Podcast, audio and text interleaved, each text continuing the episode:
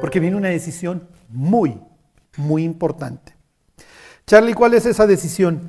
Voy a hacer a un ser, diría Dios, y los estoy convocando, muchachos, como vemos estas convocaciones a lo largo de toda la escritura, porque he, tomado una decisión y los voy a involucrar. Hagamos al hombre nuestra imagen conforme a nuestra semejanza.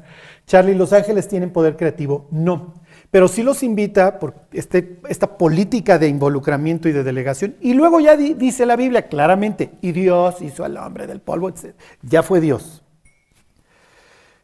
Pero esto nos puede complicar, muchachos, por una simple razón. El ser que voy a crear es libre. Y Dios entiende que muchos siglos más adelante en esta historia que se va a superpudrir, en Suiza van a salir con la embajada de que vamos a ser, eh, somos predestinados. Ya, Adán y Eva iban a caer, no había de otra. No es cierto. Lo que Dios está diciendo prácticamente a los ángeles es, tápense los oídos muchachos, porque esto se puede poner muy, muy, muy feo. Al grado de que este ser, el día que se me pire, si es que se me pira, tiene una mortalidad contingente y puede conocer la maldad. Por eso el árbol consiste precisamente en eso. Algo va a provocar en el que lo va a matar, que va a arrancar este reloj. Pero también lo va a llevar a conocer la maldad. El conocimiento del mal se va literalmente a desbordar, al grado que este tipo el día de mañana está vendiendo a sus propios hijos, sacándole las tripas para vender las tripas, va a tener la tecnología para intercambiar.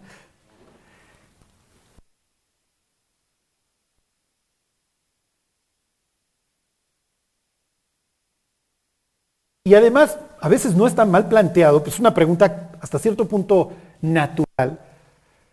¿Por qué permite Dios tanta maldad? O sea, si hay un Dios bueno, ¿por qué, ¿por qué permite el secuestro? estás dañando una vida y las vidas de los que lo extrañan al otro de una forma total. Sí, sí, sí, sí. ¿Por qué lo permite Dios? Por una simple y sencilla razón. No habernos hechos libres era peor. ¿Sí se entiende? Entonces te voy a dar la capacidad de amar, de arrepentirte, de regresar, de restaurarte y de que tengas una vida eterna perfecta. De que camines, de que sesiones conmigo en el consejo, de que camines conmigo y de que vivas en un sitio perfecto. Pero tú, yo te voy a abrir la puerta, tú vas a decidir si regresas o no. Y es más, si tú decides regresar y te reencuentras conmigo, no te cancelo tu libertad, la sigues teniendo. Yo te voy a apoyar, yo te voy a dar cierta fortaleza. Es lo que diría Pablo allá a los Efesios, para que seáis fortalecidos con poder en el hombre interior por su espíritu. Para que habite Cristo por la fe en vuestros corazones y te doy un nuevo cimiento, a fin de que, arraigados y cimentados en el amor de Dios, seáis plenamente capaces de comprender un chorro de cosas. Te voy a fortalecer en el hombre interior. Pero esto es como una especie de estos robots en donde tú das, ¿sí me explicó? Tú mandas la primera orden y luego ya el resto de la maquinaria camina, pero si tú das una orden para allá, el robot, la fortaleza esta también sirve para que destruyas. Y ahí estamos y ahí vivimos divididos y horribles. Hay quienes responden y hay quienes en el camino se van quedando. El compromiso de Dios te voy a acompañar, yo te ayudo, pero tú tienes que querer. Piensen en el nombre de nuestro protagonista. El nombre de nuestro protagonista es el tranza, el defraudador, el engañador. El engañador, ya digo hasta el cansancio, ayer me pregunta mi hijo, ¿de qué vas a hablar mañana? Y le digo, de Jacob, ¿otra vez? Y le digo, sí, llevamos 22 capítulos con el de mañana. y, no, y no acaba. Y, apenas empezamos en el 24 con el matrimonio de los, de los papás. Estamos en el sitio, en estos puntos de inflexión en donde Dios va a llamar a Jacob y le va a decir, Jacob, tu vida es muy, muy importante, no lo alcanzas a vislumbrar. Entiendo que tienes mucho daño de atrás, la relación con tu papá fue nefasta, efectivamente, pues tu papá prefería a tu hermano. tienes una visión pues, totalmente domada porque la que te manejaba y te enseñó a vivir fue tu mamá y esto te va a hacer muchísimo daño porque necesitabas un papá. Este, y te vas a encontrar con un tipo que cree que siempre se va a poder salir con la suya y no es cierto. Te tengo que arreglar y la fisioterapia te va a doler muchísimo. Ni modo, te voy a aventar unas pesotas y me vas a gritar y vas a llorar y te vas a, a, lamentar y en el camino vas a sufrir y vas a tener muchísimas lágrimas. Y vamos a empezar, Jacob. y este, mis queridos, es el comienzo. Y aquí nos quedamos la semana pasada. Jacob sale de Berseba a un lugar sin nombre que eventualmente efectivamente tenía un nombre, se llamaba almendro. ¿Se acuerdan? Para los antiguos los árboles sobre todo en estos temas idolátricos, este, los árboles cuando dan fruto, este, se vuelven sitios importantes desde un punto de vista espiritual porque ahí hay fertilidad y entonces se prestaba para los cultos, por eso es que Dios se queja y dicen, ya dejen de estar este, debajo de todos los árboles frondosos fornicando, porque es literalmente lo que hacían para pedirle a los dioses que hubiera mucha fecundidad. Bueno, les vuelvo a leer la promesa 28.14. Dice, será tu descendencia, ¿se acuerdan? Era descendencia, tierra y bendición. Será tu descendencia como el polvo de la tierra, y te extenderás al occidente, al oriente, al norte y al sur. Y todas las familias de la tierra serán benditas en ti y en tu simiente. Tu simiente, tu, tu semilla es importante. Acuérdense que ya hubo una mezcla de semillas y esto está en la mente de, los hebreos. Entonces, en pocas palabras estoy diciendo que la salvación, el Mesías, esta persona que arregle, finalmente traiga un arreglo final al mugrero, va a venir de ti. Versículo 15, he aquí yo estoy contigo, le promete su presencia, y te guardaré por donde quiera que fueres, y volveré a traerte esta tierra. O sea, el exilio va a terminar, acuérdense, exilio y restauración porque no te dejaré hasta que haya hecho lo que te he dicho. Este es mi compromiso. Si imagínense a Dios con unos pants, ¿sí? Y llega Jacob con su cuerpo gallináceo, panza, brazo flaquito. Ok, coach, vamos a trabajar. Y las próximas sesiones vas a ver a Jacob vomitando todos los días. Charlie, ¿hay forma de de obtener las recompensas y pagar el precio? No. Así que lo que Dios le va a decir es, te vas a acostar, ándale, acuéstate en esa banquita y te voy a poner esta, esta barra. Mañana no vas a poder ni estornudar del dolor que vas a tener, Jacob. Pero voy a cumplir mi propósito en ti. ¿Quieres venir? ¿Quieres venir? no, no, pues la, neta no, Dios, si te vas a poner en ese plan, no, no te preocupes. Ahorita yo veo como si vienes. ¿Ok?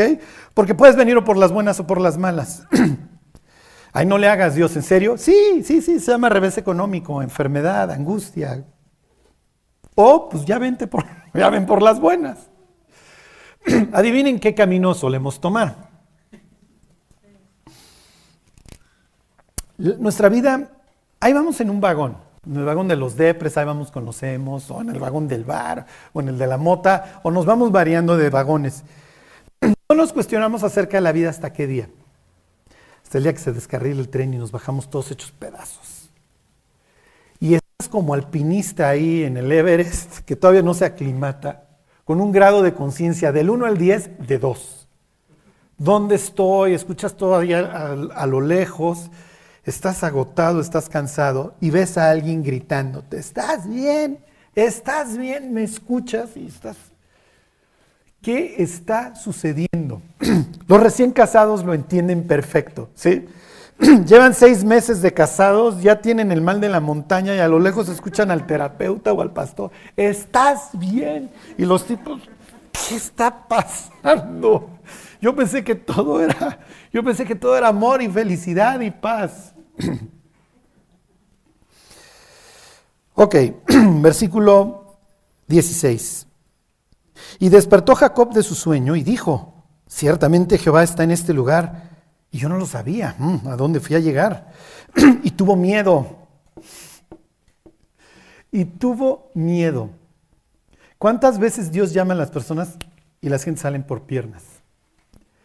No le sucede solamente al incrédulo, ¿eh? Ahí va el cristiano con Biblia en mano y el otro nos pasa a todos. Dios quiere llevarnos a un nivel más alto y dices, yo sé que esto va a implicar costo, sé que esto va a implicar costo, porque cada vez sí, efectivamente encuentro la bendición, pero Dios me llama en su proceso este de muerte y si no muero no encuentro vida. ¿Qué está pasando? Se los vuelvo a leer. Y tuvo miedo y dijo, cuán terrible es este lugar. Qué terrible es. Aquí está Dios. Le va a poner Betel, ¿se acuerdan? Bet, casa, el Dios. Este lugar es espantoso, mejor me voy, porque implica una cosa que no quiero asumir. Implica compromiso. cuando, cuando yo me convertí, y miren, esto no ha sido privativo nada más de esa época de mi conversión. ¿eh? cuando yo me convertí empecé a experimentar mucho gozo los primeros días, pero yo no cambié mi vida y ha sido la peor época de mi vida. Les puedo decir que mis peores depresiones fueron ya de convertido porque yo quería seguir viviendo como vivía, pero ahora con Dios. Y entonces vivía una irrealidad. Vivía como este pobre tipo. Veía la casa de Dios y sabía que si me acercaba demasiado era un lugar terrible para mí, que, eh, a donde yo no quería cambiar. Y teníamos una caminadora en la casa y mi mamá tenía una Biblia gigantesca roja. Y me acuerdo que un día abajo, este, y dije, voy a abrirla donde caiga. Y ahí ya saben.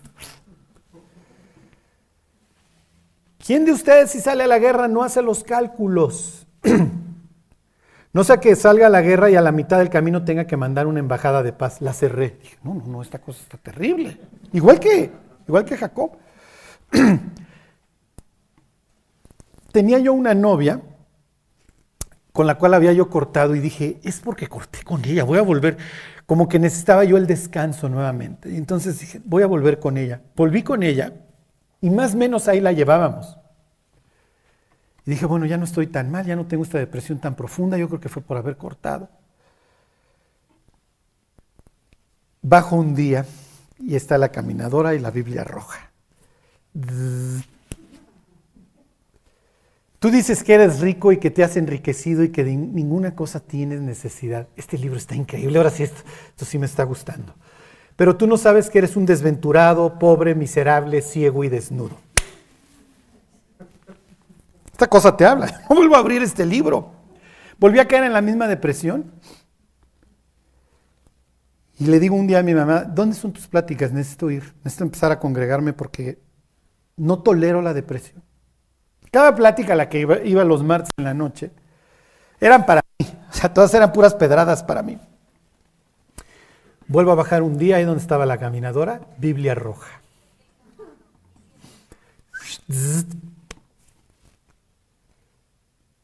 ¿Por qué me llamáis Señor, Señor y no hacéis lo que yo digo? Y dije, está bien, ya no la voy a cerrar, voy a hacer lo que Voy a empezar a hacer lo que me digas, o sea, ya no puedo con mi vida. Y finalmente pienso que todos vamos pasando por estos procesos en donde luchamos contra Dios. Este es famoso, este tipo, porque va a acabar luchando contra Dios y va a salir como salimos todos. Pero la vida no vuelve a ser la misma. Bueno, Cuando ve Jacob a Dios ahí al fin de la pirámide, literalmente piénsenlo así, sus sigurats, la escalera esta, y sale por piernas, piensen en todas estas invitaciones que hace Dios de ciertas personas o de muchas personas en la Biblia y algunos responden. Y se responde desgraciadamente a través de la muerte y otros no. Piensen en Esther. Cuando se entera de que Mardoqueo anda de luto, ¿se acuerdan qué hace? ¿Alguien se acuerda qué es lo que le manda a Mardoqueo? Ropa. Ropa. No, no, no, no alarmes de jamón. No hagas olas. Ya llegué al reino, o sea, no te preocupes, yo hago el paro. No está pensando en morir, obviamente, pero ya quítate, quítate, o sea, deja de estar sufriendo, Mardoqueo. Y Mardoqueo le contesta, dice, mira, te va a llevar el tren a ti, al igual que al resto de nosotros. ¿eh? No creas que tú vas a escapar. Pero quién sabe si para este momento has llegado al trono. Y todos los reflectores. Hagan de cuenta que se abrió el cielo y entonces Esther recibe el recado y sabe que llegó un punto crucial en la historia, no solamente de, de su vida y de su pueblo, sino literalmente de la humanidad. Ayunen por mí tres días. El tercer día, o me muero o resucito de entre los muertos, pero me voy a morir. El tercer día, cuando yo cruce ese umbral y el horno no está para bollos porque Basti hace unos meses se aventó un osote, lo más probable es que muera, pero a través de mi muerte voy a encontrar finalmente la vida. Y llegó y empujó. Hubo otros que no. Sansón no la libra. Sansón no, no alcanza a responder al llamado. Piensen en Pablo. Pues ya me voy a morir, ni modo, he acabado la carrera, he corrido la... He peleado la buena batalla, he guardado la fe. Respondí al llamado. Como diría el propio Pablo dando su testimonio, no fui rebelde a la visión celestial. Cuando murió mi pastor, en el velorio yo, en su velorio yo comenté, Roberto se subió al tren del servicio y nunca se bajó hasta que se terminó el viaje. Hay gentes a las que, Dios llama, se le encuentran y, oye, va a haber un precio, ¿va? sí, sí va a haber un preciote, pero no salen corriendo. Jacob va a salir corriendo, pero lo va a estar esperando la prueba con los brazos abiertos. Y se va a dar cuenta que vivir lejos de Dios le va a salir más caro y le va a salir peor. Y que literalmente, al igual que Sansón, si él no responde va a ser reducido a un esclavo y así lo va a tratar su suegro tal como explicaba la ley. El esclavo sale solo, pero sale sin mujeres y sin hijos y se los dio el patrón. Y es lo que le va a decir eventualmente su suegro. Las mujeres y los hijos, mi cuate, son míos. Porque sí, serán mi familiar, pero ni te quiero ni me interesas. Pero Dios se va a atravesar. Bueno, le sigo leyendo. Versículo 18. Y se levantó Jacob de mañana y tomó la piedra que había puesto de cabecera y la alzó por señal y derramó aceite encima de ella. Ok, ¿qué está haciendo? Esto es típico para los antiguos. ¿Qué está haciendo? Miren, algo que nosotros hemos perdido hasta cierto punto es el ritual. El ritual es muy importante para fijar conductas, para literalmente anclarlas. Los jefes, los maestros del show, los maestros del ritual son los gringos. o sea, te hago la ceremonia y te invito a que mandes a tus hijos a la guerra, a ir a echar de bombas por todo el planeta, en la apertura de la temporada del béisbol o del fútbol americano y pasan los aviones y llegan los paracaidistas.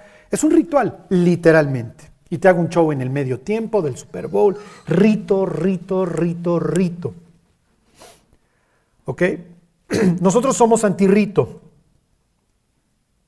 Pero los rituales sirven para fijar conductas. Les recomiendo que los tengan.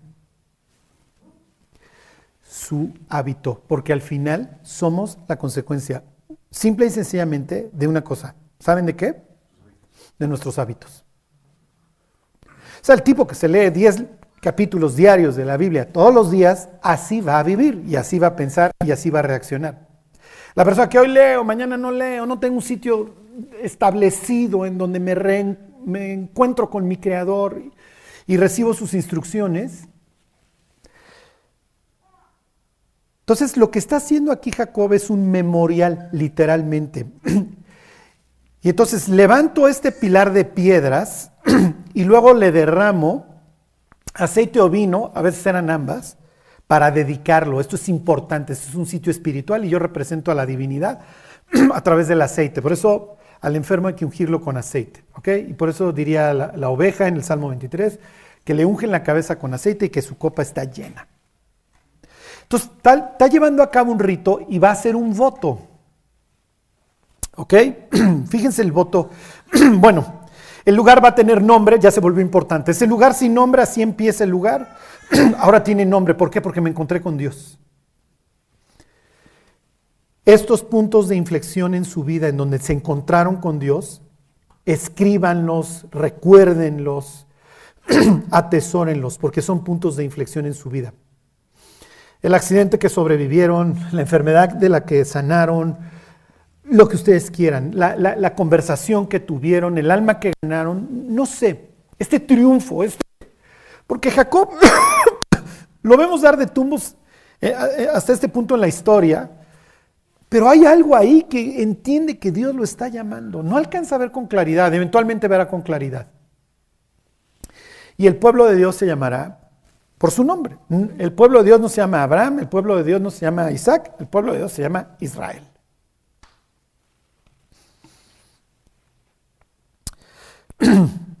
ok, versículo 19. Y llamó el nombre de aquel lugar Betel, aunque luz quiere decir almendro, era el nombre de la ciudad primero. Entonces tienen esta, esta, esta asociación con la idolatría por la fertilidad de un almendro. ¿Ok? Y entonces ahora hago a un lado este paganismo para establecer la casa de Dios. Entonces ya le estoy echando ganas, pero todavía no estoy totalmente convencido, Dios. Pero ¿cómo ves si hacemos un trato? Tú me vas a proveer vestido, alimento y me vas a hacer que regrese en paz y entonces tú vas a ser mi Dios. ¿Sirvió el trato? ¿Sirven estos votos? ¿Podemos transar con Dios? Pues lo estaba proponiendo como Moisés también se lo propuso en su momento, ¿no? ¿Cómo qué? Cuando le dijo que, bueno, si al menos uno es algo, es de, de, cuando mandó a destruir la ciudad. Bueno, ese es Abraham, ese no. Lo que les quiero preguntar, o sea, ¿podemos obligar a Dios en un sentido o en otro?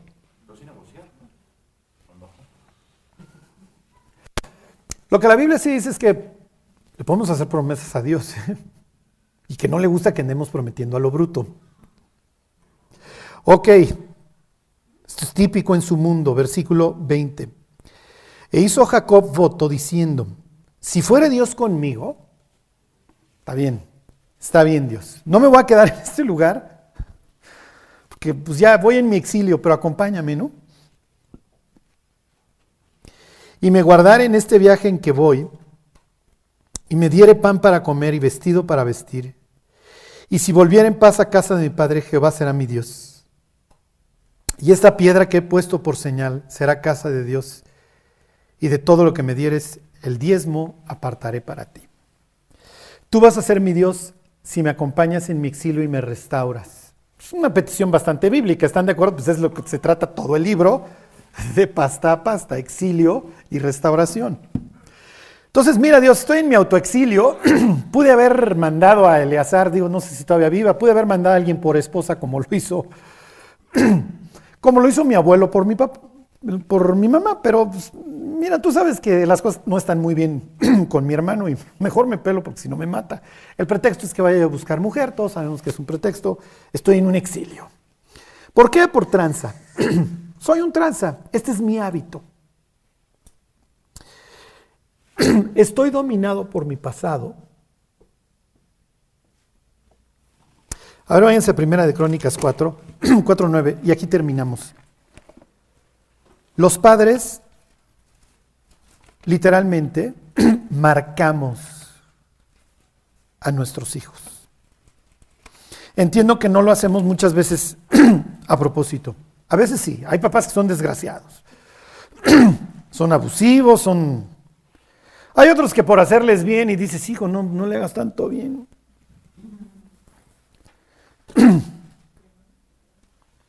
Este es, este es el típico, tipo marcado, es como Benoni, ¿no? El hijo de mi tristeza. Oye, no le puedes poner, Raquel, sé que te estás muriendo, pero no le puedes poner a tu hijo el hijo de tu tristeza. O sea, ¿te imaginas que te, llames tristón? O sea, el bullying al que vas a ser sujeto en la escuela. Oye, ¿por qué te llamas tristón? No, pues es que mi jefa era depre. Y entonces pues, vivió en depresión toda su vida.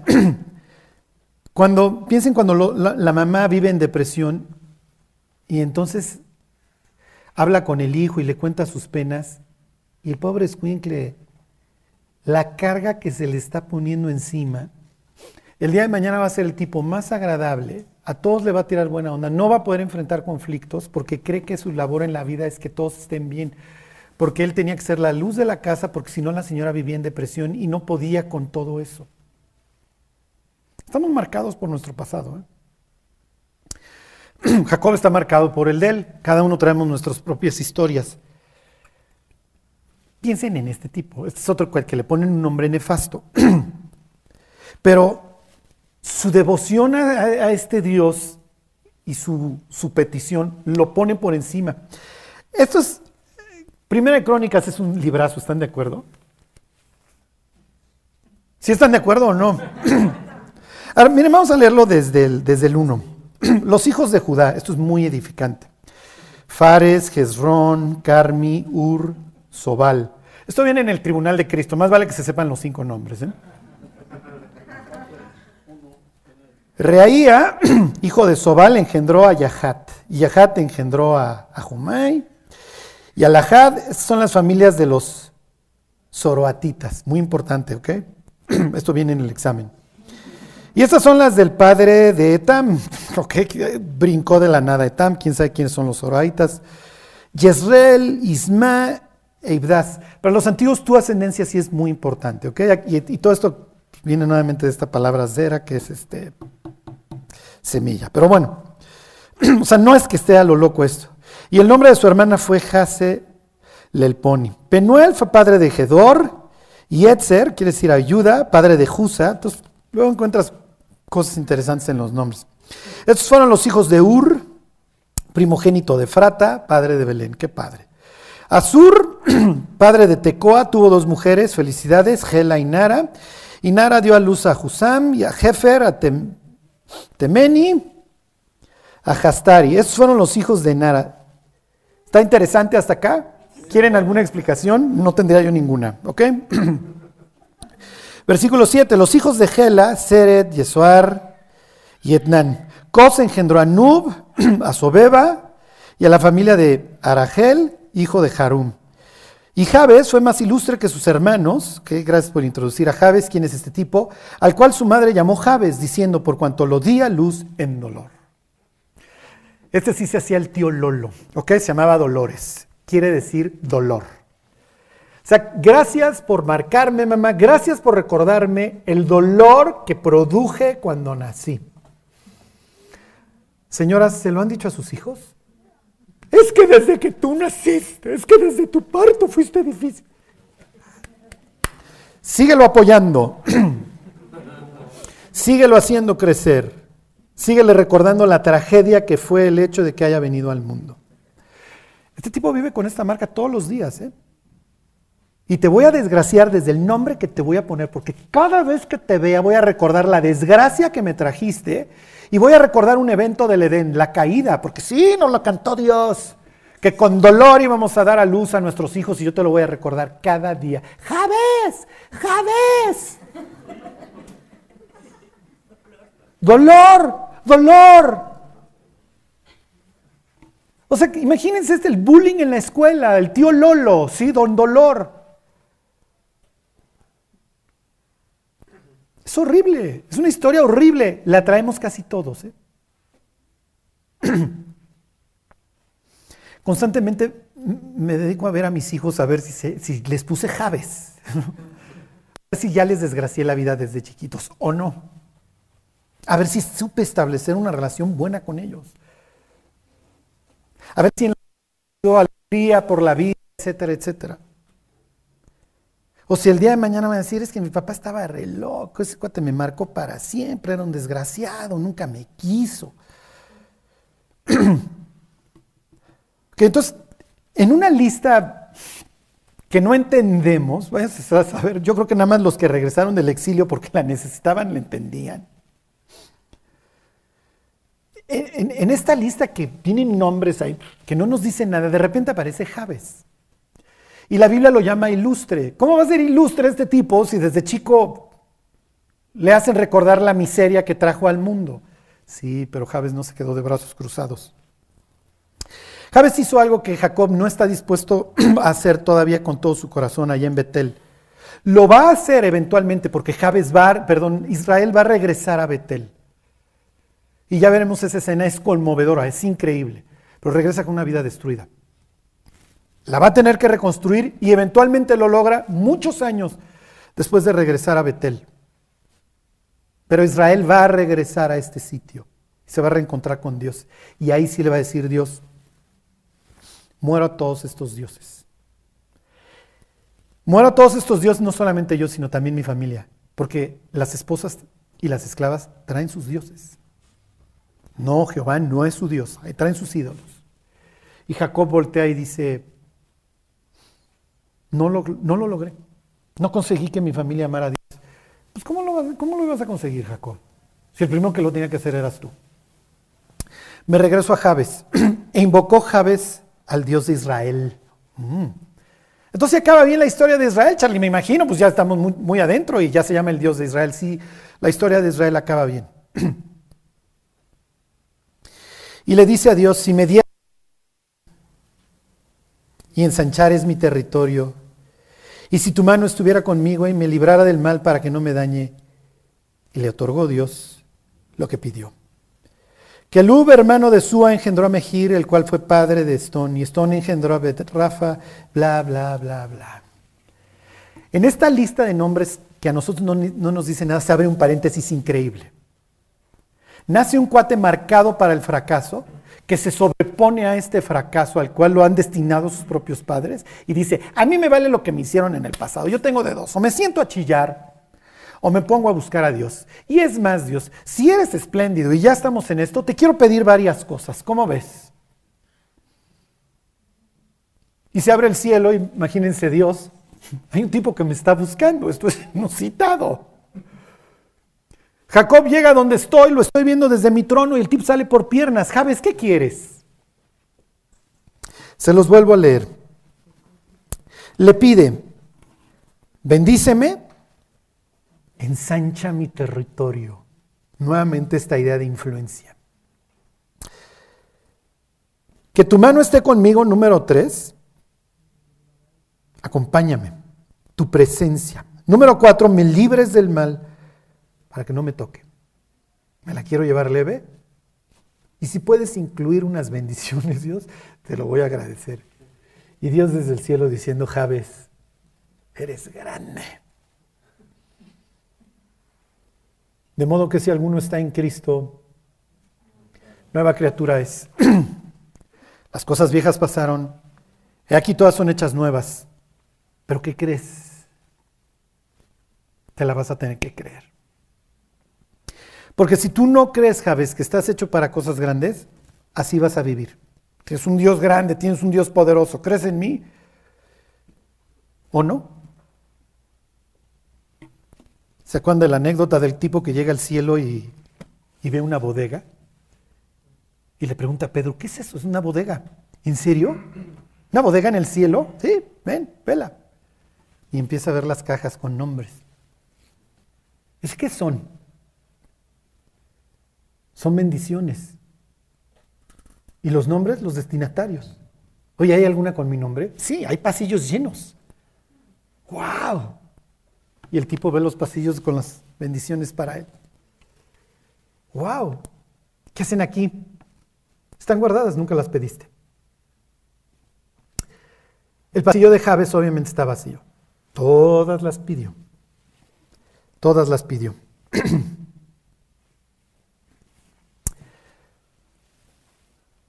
Sin fe, es imposible agradar a Dios porque el que se acerca a Dios tiene que creer dos cosas. Número uno, que le hay y número dos, que es recompensador de los que le buscan. Vayan levantando sus memoriales. Hagan su ritual diario. Y termino con esto. ¿Se acuerdan? Para los antiguos, la renovación de la destrucción se hace todos los días. Todos los días tengo que recordar que hay un regreso a, mi exilio. ¿Y cómo lo simbolizo? Lo simbolizo a través de, una ceremonia que tiene lugar mañana y tarde, mañana y tarde. Que la Biblia llama el sacrificio continuo. la palabra es tamid, diario, constante. Entonces todos los días se está renovando esta creación. Para mí el tiempo no es lineal, es cíclico. Todas las semanas renuevo esta creación a través de un sacrificio adicional al diario, que es el del sábado. Todas las nuevas lunas, todos los meses, renuevo la creación. Y todos los años renuevo la creación. Esto va a tener lugar el 28 de septiembre, es la cabeza del año, el Rosh Hashanah. Cada siete años renuevo la creación y cada siete semanas de años, al principio del año 50, renuevo la creación. Tengo estos ciclos. En el 50 libero deudas, libero las hipotecas, la gente regresa de sus exilios, de sus diversas tierras exiliadas, piensen en Ruth y Noemí, etcétera, etcétera. Entonces vivo a través de un, de un rito diario, diario, diario. El día que yo olvido este rito, dejé de estar renovando, renovar, renovar, renovar, renovar. Piensen en Cristo, en una de estas tantas fiestas que me recuerdan la renovación, en este caso la salida de la esclavitud. A Jesús lo crucifican, se acuerdan, en la mañana a las nueve y a las tres lo bajan, a las tres muere, por decirlo. No, no lo bajan inmediatamente, pero a esa hora muere. El sacrificio diario es diario, aún en la Pascua. Piensen en Cristo afuera de la ciudad, está experimentando qué? El exilio. Está padeciendo fuera de la, de la casa, como Adán. Jesús va a ser aprendido y, y ¿cómo les diré? Y empieza su, su muerte, en donde empieza a sudar sangre, ¿en dónde? En un jardín, como Adán. Está tomando el lugar de Adán. Lo arrancan del jardín, lo juzgan y lo expulsan. Y va a morir en el exilio, efectivamente. Va a regresar a un jardín. La tumba está ahí, ¿no? Piensen en Jesús desnudo, llevando toda, toda nuestra vergüenza ¿Se acuerdan que Adán es que estaba desnudo? Jesús está desnudo cabo a rabo porque así eran los desgraciados romanos.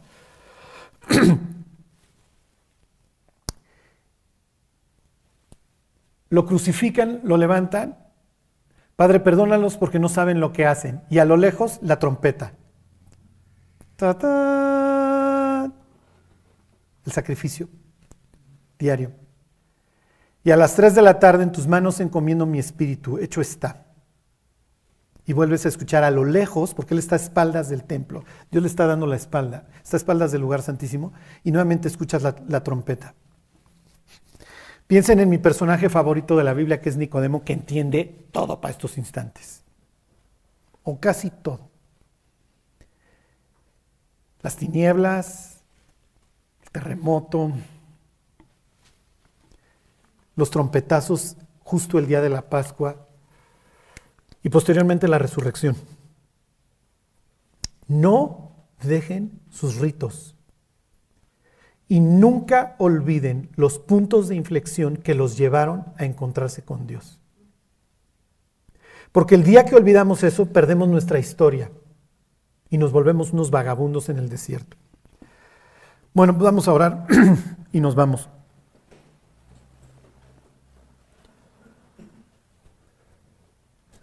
Dios te queremos pedir que tú pues nos acompañes en todo este trayecto, Dios.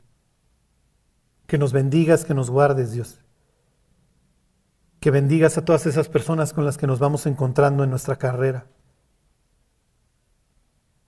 Que las guardes, Dios, también y que vengan también al conocimiento de ti. Cuídanos, Dios, y que podamos alcanzar todo lo que tú te has propuesto. Te lo pedimos por Jesús. Amén.